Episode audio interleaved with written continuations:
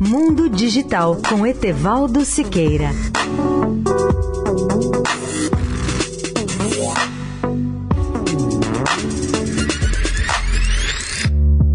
Olá, amigos da Eldorado. Cerca de 85% dos seres humanos já estão hoje conectados por alguma forma de comunicação ou tecnologia. Somos interligados via telefone, celular, via internet, redes sociais, rádio ou TV. Essa conectividade global tem muitas vantagens, mas é claro também tem riscos e problemas. Relembro primeiro as vantagens. As maiores vantagens decorrem do acesso sempre mais rápido a coisas como comunicação com o mundo, contato com a nossa casa e nossa família, com o trabalho e com outras pessoas, com fornecedores, prestadores de serviços de todos os tipos e, em especial, com serviços de emergência. Essa conectividade tem um grande impacto econômico e social em escala mundial porque muda a nossa vida, o nosso modo de trabalhar, de produzir, de divertir, porque acelera a produtividade, aumenta a economia de uma maneira global e a própria vida política é aprimorada. É claro que a hiperconectividade também traz desvantagens e também muitos riscos. Entre os piores estão as ameaças à privacidade e a perda progressiva do relacionamento interpessoal. O grande fator de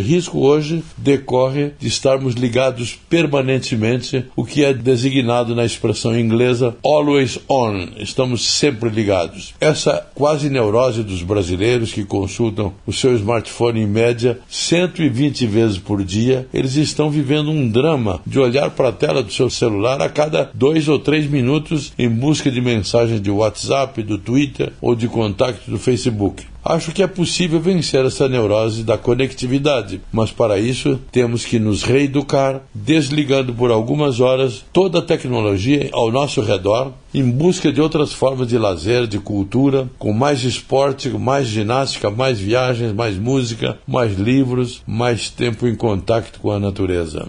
Etevaldo Siqueira, especial para a Rádio Eldorado. Mundo Digital com Etevaldo Siqueira.